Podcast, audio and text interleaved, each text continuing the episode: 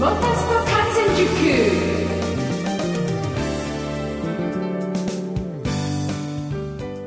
7月7日金曜日皆さんこんばんは。喋れるモータースポーツジャーナリストのカズ小林です。七夕ですね。お子さんのいるお家だとこうね願い事を書いた短冊をこう笹の葉に吊るして、まあ、星にお祈りするというようなこともこうされていたりとかね幼稚園とかね小学校でもあると思いますけど。えー七夕のこのお祝いっていうのの始まりはですね、えー子供の成長を願う節句の一つということで、まあ、子供が生まれてからこうお祝いをする桃の節句とかね端午の節句などと同じあの行事だと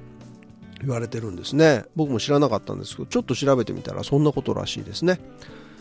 まあ、全国でいろいろ七夕のお祭りもあるようですがこの近場だと湘南平塚七夕祭りっていうのがありますよね、えーちょうど今日この金曜日から始まってますね。9日の日曜日まで行われていまして、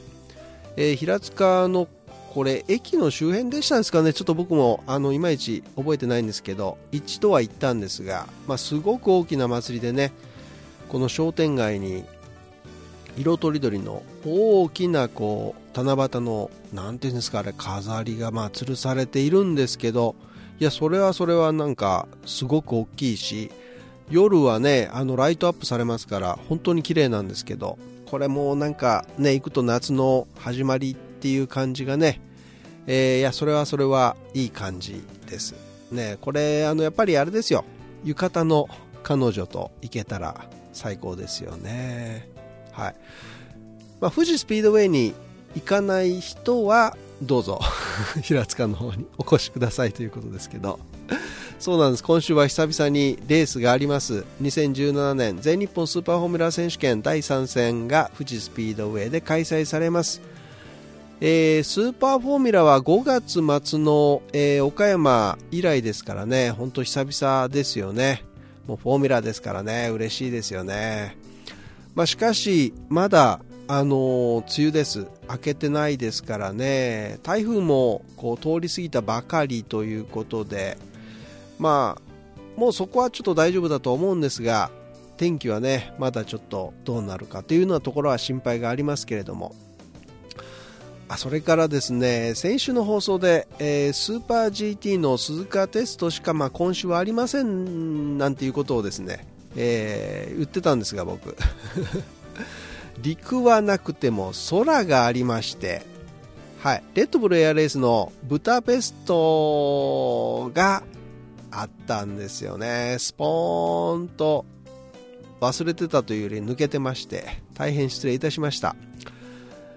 さあその室谷義秀選手ブタペストはどうだったのか。ね。室谷さんの声も含めてお送りいたします。ということで今週はレッドブルエアレースブタペストの話題スーパーフォーミュラー第3戦富士の見どころなどでお送りいたします。最後までお付き合いください。モタスポ観戦塾。この番組はトータルカーメンテナンス。25レーシングの提供でお送りします。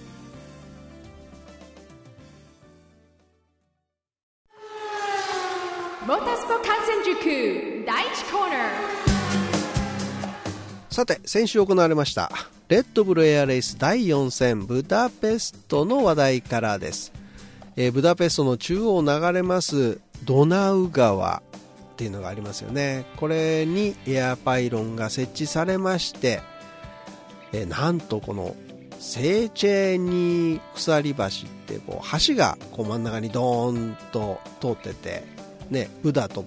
こうペストをこう繋いでるとこなんですけどその橋の下真下をくぐってスタートするというまあなんというスリリングなおいでもってユニークなスタートが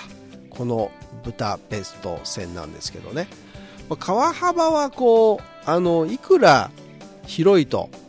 言ってもですねやっぱり両岸がありますからね、岸があってそこに人たちがいっぱいわーって見えますからねパイロットにとってはそれなりにやっぱりプレッシャーがあるトラックなんじゃないかなと思うんですけどね。千葉みたいに、まあ、片一方は海岸ですけど片一方は海で広々してますからね。ああいうところと比べると川ですから所詮。ね。しかもあのスタートが橋の下をくぐってっていう。いやすごいです。豊かな歴史と美しい街並みを持つブダペスト。ねこんなところでレースよくやろうと一番最初よく思った ねやろうと思ったなと。いや世界でトップ10に入る人気の観光都市ですからね。でしかもですね、えー、開催されたこの土曜日の、えー、予選日ですけれどもこのブダペストの建国150周年という記念日だったんですね。いや観客ももう何十万人という方がですねこのドナウ川両岸に集まりましてもうそれはそれはすごい熱気に包まれた中でのレースとなりました。さあ我らが室谷義秀選手アメリカ第2戦サンディエゴ第3戦千葉幕張海浜公園に続いて、3連勝というですね大きな大きな連勝がかかったレースでございました。まあ、そのレースの結果の前にですねレース前に、えー、取られた室谷選手の声がありますんでまず聞いていただきましょう。どうぞ。ブダペスト本当にこのレッドブルエアレースにとって最もアイコニックというかねこのとても景色の綺麗な場所で、まあ、特に、えー、鎖橋の橋をくぐってスタートして、まあ、さらに国会議場の前を飛んでというまあ、日本ではねあの考えられないようなロケーションでレースができるので、まあ、パイロットみんな楽しみにしていると思います。もちろんねあの2勝していい状態で乗り込んできてますので、まあ、我々は非常にこういい状態をキープしていると思いますのであのきちっとレースすれば十分勝てるチャンスがあると思ってます。もちろんこれねファーストタイムというかね初めての経験なので、まあ、この1番のポジションというのを今非常にこう楽しんでいます。ただレースはあと5レース続いてきますんでねこのポジションをきちっとキープできるように、まあ、今はレース1つずつにこう集中して1つずつを丁寧にこなしていきたいと思っています。はい、黒谷選手の声を聞いていただきましたけれどもまずはあ土曜日に行われました予選の模様からですがトップタイムを出したのは千葉に続きまして2戦連続で、えー、トップ通過を果たしたのがカナダのピート・マクロード選手で1分を切る59秒508秒を記録します。そしてそして2位にこちらも1分を切る堂々のタイムで我らが室谷義秀選手が入ります。59秒950ですから。えー、ピート・マクロド選手との差がですねコンマ442秒という僅差でした。で3位こちらもですね、えー、千葉での好調を維持してのペトル・コプシュタイン選手が入っています。ワールドチャンピオン争いで室谷とポイント数で並ぶマルティン・ソンカ選手は1本目のスプリットタイムでマクルドを上回るんですがオーバー G を記録しましての DNF 失格ということになっちゃいまして1本目それで失格ですから2本目少々抑え気味のフライトになりましての4番手タイムとどうしてもね1本目でそういうのが出ちゃうとですね2本目控えめになるんですよね。昨年ワールドチャンピオンのマティアス・ドルダラも孫家と同じく1本目でオーバー G を出してしまいまして、え、DNF と。しかも G フォースの上限である 12G をオーバーしたということでこれも検査をしないといけないということでですねレースエアポートへ戻らなければなりません。で2本目が飛べずもう予選が13位に沈んでしまいました。まあ、これですね、ドルダラ沈んだおかげで、決勝のラウンドオブ14が、なんと室谷選手と当たることになっちゃったんですけどね。これはいかんですよ。大敵ですからね。まあ残れば、どちらかが優勝してもおかしくない実力選手同士の対決になりますからね。はい。これはやばいぞということでしたが。さあ、明けて決勝です。そのラウンドオブ14ですマティアス・ドルダラー選手と室谷義秀選手ドルダラー選手飛びましたがまさかまさか予選時と同じようにですねゲート7でまたもやのオーバー G です。12.7G も出してしまっちゃってですね即失格。ね。いやいや笑ったらダメなんですよ。僕はドルダラ選手も応援してるんですけれど。はい。えー、早々に敗退が決まってしまいます。はい。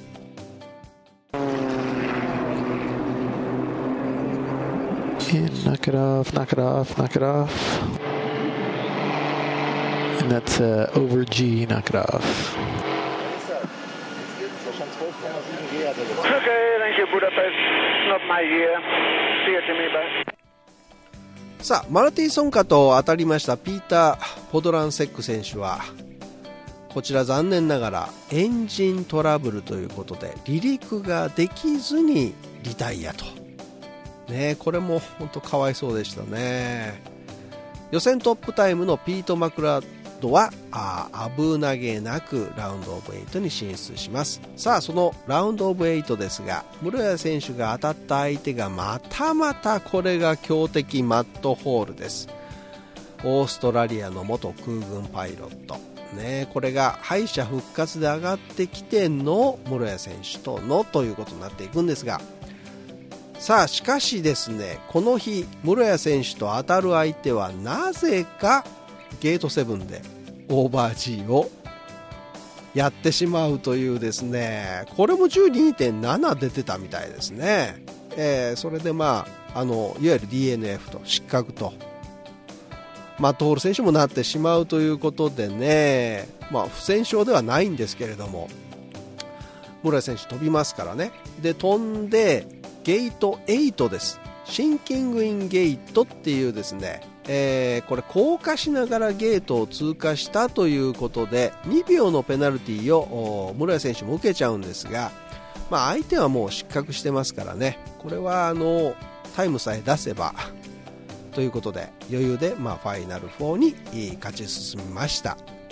さあこれでファイナル4進出はカービー・チャンブリス。ピート・マクロードマルティン・ソンカそして室谷選手ということで、まあ、これあのこの4人誰が勝ってもおかしくない顔ぶれで、えー、飛ぶことになります。さあまずカービー・チャンブリスが飛びました。1分00秒632で1番手タイム。そして2番手のに飛んだのがピート・マクロード選手ですけどこちらが1分00740でコンマ1秒遅れ。カービー・チャンブリスがこれまだ1位です。そして3番手に飛んだマルティン・ソンカこちらは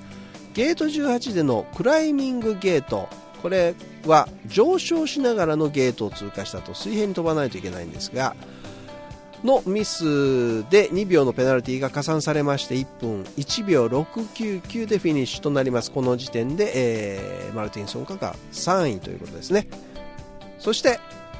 我らが室谷選手ですが予選のタイムを出せば軽く優勝できるんです、ね、最後に飛ぶ室谷選手に大きな期待がかかります。さあスタートした室谷選手。あれ？ちょっとタイムが途中のタイムが遅いぞ。なんか無理をしてない感じがこう見て取れたんですけれども。これはあれですか？確実にやっぱり3位を取るという作戦だったのかな？という感じでね僕も見てたんですが。まあ、ペナルティーもなく最終タイムが1分01秒188で、えー、フィニッシュということになりましたからマルティン・ソンカ選手よりも早かったので3位ということで表彰台に立つことになりました。いやもしこう3連勝をですね狙っていたのだとすれば多少の落胆はあるのかなと思いきやあれあれそんなにないなさそうだぞというですねコメントが出てまして 結果に関しては僕もチームを100%ハッピーですと。ヨーロッパラウンドのスタートとしては非常に良かったいいレース展開だったと思います。むしろ千葉の時よりも今回の方が良かったかもしれないくらいです。千葉はいろいろとラッキーなところがありましたからコンスタントに安定して飛ぶという意味ではほぼ完璧だったサンディエゴに続くぐらいのフライトができたと思いますということでね。いや予選から ずっとほぼ同じペースで飛んでいたのにラウンドオブ8で急にシンキング・イン・ザ・ゲートいわゆる機体が、まあ、あ降下しながらゲートを通過するというペナルティを取られてしまったので僕としては今までと同じなのになんでという感じでしたがバーティカルターンの後でリカバリーして水平に戻った機体が少し沈むという動きを、まあ、ジャッジは危険だと判断したのでしょうね、まあ、なので同じことをファイナル4でやるのはまたペナルティを取られる可能性があるので、まあ、リスキーだということでフライト分析担当のベンジャミン・フリーラブと話をして、まあ、ラインを変えて飛ぶことに決めましたということなんですね。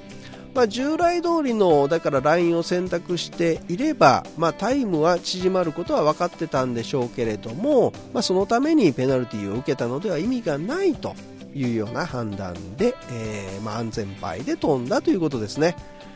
まあ、今年の目標はコンスタントに飛ぶこと、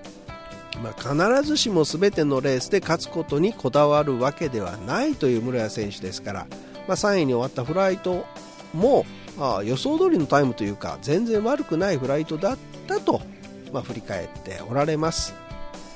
そうなんです。何かねこうちょっと余裕さえ感じる室谷選手なんですけどそんな舞台裏には秘密兵器の存在があったということなんですね。それは一体何なのか。実は室谷選手操縦桿のグリップを千葉線の前に、まあ、車作りのスペシャリストに、えー、手伝ってもらって作り変えていたそうなんですよね。そう秘密兵器は操縦桿だったんですね。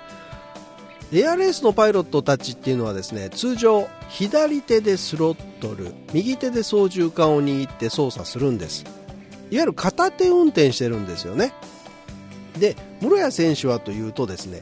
より速くより繊細に機体をコントロールするということでスロットルはもう全開のまま固定しちゃうんです。で両手で操縦桿を握るいわゆる両手運転。これ侍スタイルと言われているんですけどね。あの、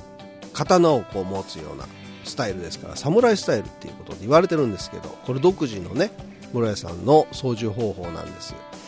でただ単にこう何て言うんですかね指にこうフィットすればいいっていうものでもないと。ここがこうなんか繊細なんですよね。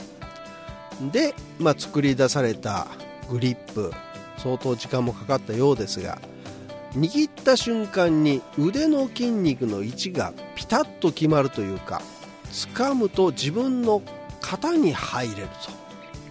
こういうふうにコメントされてるんです。これねもう飛んでる人しか分かりません。やってる人かして人しか分かんないんですけど、まあ、そんなことらしいんですよ。はい。さあそれではここで室谷義秀選手の決勝後の声を聞いていただきましょう。どうぞ。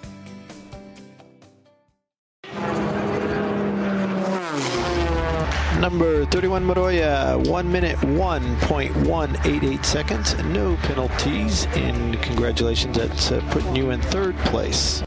今、まあ、あのチャンピオンシップリーダーとしているということは非常にこう嬉しい反面ですねまだあと4レースあるので、まあ、このペースをキープしていくことが非常に大事だと思います後半戦だんだん難しくなってくるので、まあ、このキープを、ね、崩さないように戦っていきたいと思います。今日はそうですね金曜日は本当に気流が悪くて非常に難しいコンディションではあったんですけれども昨日の予選と今日の決勝は、まあ、そんなに変わらなかったので、えー、ほとんど影響なく飛べたと思います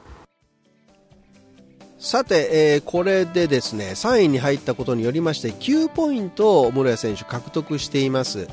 えー、第3戦終了時点でチャンピオンシップポイントがあ30ポイントで並んでいたマルティンソンカが4位に終わりましたので、えー、7ポイント加算ということになりますから、えー、室谷選手はポイントランキング単独のトップに躍り出たと、ね。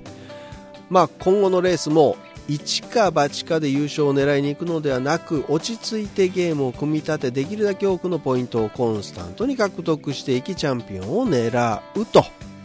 ね、おっしゃっています、ね、このままいけば本当に狙えるんじゃないかなと思いますね。侍スタイルでね。さあ次戦は7月22日23日初開催となるロシアは火山という場所なんですがえー、ロシア連邦に属するタタールスタン共和国の首都ということなんですけれども2018年にはここであの FIFA ワールドカップが開催されるというね会場として使われる場所で飛ぶということなんですけどと言われてもあんまりピンとこないんですけどね。さあシリーズチャンピオンに向かって突き進む室谷義秀選手を日本からみんなで応援しましょう。曲はアンドリュー・マクマホーンで Fire Escape でした。さて次はちょっと痛々しいあのニュースが入ってきてましたけどヨーロピアンフォーミュラー3選手権に出場中の牧野任祐選手なんですが第15戦のドイツノリスリングでクラッシュしちゃいまして、えー、手首と指を骨折してしまうというですねでその手術のために、えー、急遽帰国してということで、まあ、全治2ヶ月ぐらいの、まあ、大怪我ですよね、まあ、彼にとってみればね少しでも多く海外で走りたいというところですから辛いところではあるでしょうけれどもね焦らず治してもらいたいですね。さて、えー、今週末は2017年全日本スーパーフォーミュラー選手権第3戦が富士スピードウェイで開催されます、えー、7月8日土曜日予選9日日曜日が決勝になりますがあ4月に鈴鹿サーキットで開幕しました全日本スーパーフォーミュラー選手権。えー、5月末に岡山で行われた第2戦から1ヶ月余りを経てのいよいよまあ夏の中盤戦に突入していくというところですが、まあ、舞台は超高速サーキットの富士です。ね、3月のオフシーズンテストでは、まあ、トムスの2台が1番、2番タイムをこれイレギュラーの平川亮選手とジョアオ・パオロでオリベラ選手が乗って出したタイムということですけど、まあ、これ面白い結果でしたけどね。さあ季節も変わりましたしね。そのままでいけるかどうかっていうのは分かりませんが。開幕戦鈴鹿では中嶋一貴選手がポール・トゥ・ウィンといいシーズンスタートを切りました。しかし岡山ではレース1も2もノーポイントという結果でね、えー、アンドレ・ロッテラーがレース1で優勝しまして、えー、レース2では3位表彰台に入ってということで、えーまあ、現在、中嶋一貴選手があ1ポイントのリードでトップ。それを追いかけているのがアンドレ・ロッテラーというところですが、まあ、5位の関口優衣選手でも、えー、1位の和樹選手の2ポイント差ということですからね、まあ、全然僅差も僅差。まだまだ入れ替わりますよ、これは。はい、さあ誰が速いのか。分かりません？全く分かりません。いや金曜日にですね1時間だけ行われる専用走行っていうのがあるんですが、まあ、そこでどこまで持ち込みセットがあ煮詰めることができるのか、ねまあ、予選も僅差になることも間違いないですからね。気温も路面温度も微妙だしもしかしたらちょろっと雨降っちゃうかもしれないし、まあ、レース距離が250キロなので給油は必要になるでしょう、ね、タイヤの持ちも気温によっても変わってくるし気になるところです。ねタレもあるし。だとすれば交換するのかしないのか、まあ、2輪だけするのか4輪ともしちゃうのかというところでも見どころはたくさんありますから、まあ、とにかく総合的な勝負になってくるんではないかなと思いますね。昨年はあバンドーンがポールポジションを取りまして優勝は JP がしていると。ね、今シーズン2人ともいないんですけど。まあポールポジションからぶっちぎりというレースよりはあっちでもこっちでもオーバーテイクっていうのがやっぱり見たいですよね。さあルーキーなのか外国人なのか F1 経験者なのかベテランが勝つのかまあとにかくすごい選手がいっぱい揃っているスーパーフォーミュラ。いやぜひね生でその目で見に来てください。お待ちしております。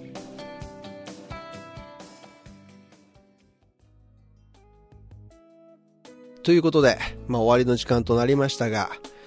えー、7月末に開催されるトタルスーパー24時間に日本から参戦するグッドスマイルレーシングチーム UKYO がその本番前ということで7月4日のテストデーに参加しました。イギリスの RAM レーシングとの混成チームで戦うという今回のレースなんですがドライバーが谷口信輝片岡達也小林カムイというですねベテラントリオですよ。なんですが谷口選手も片岡選手もこのスパフランコルシャンは初走行と、はい、小林カムイ選手はあとデモとかでは走ったことあるんですけど GT3 で、えー、の車でレースに出るのは初めてなんですよね。だからこうあのいろいろ電子制御とかついてるんですけどまずそれにも慣れないといけないというところからスタートしての、えー、8時間のテスト走行どこまで、えー、慣れることができたのか、まあ、コースにもマシンにもというところですけど片岡選手もねやっぱオールージュはやっぱり怖いって。谷口選手もおっかないコースだっていうことでね感想を述べてましたがはい。さあ本番までに競争ができるレベルのセッティングがまた車作りができるのかというところが大事な部分になってきますけどね。初音ミク GT プロジェクトが10周年というね記念の年にチャレンジするスパ24時間レースということでまあ日本の GT 使いたちがどこまで世界で通用するのかっていうのは楽しみですね。さて、えー、今週のレーススケジュールですけれども F1 は第9戦オーストリアグランプリがありますアメリカインディーカーシリーズは第11戦アイオワです日本ではこのスーパーフォーミュラー第3戦富士スピードウェイが開催されますそれぞれの楽しみ方で今週もモータースポーツを満喫してくださいねということで今週はここまでになります。お相手は喋れるモータースポーツジャーナリストのカズ小林でした。皆さん良い週末を。See you next week. バイバイ。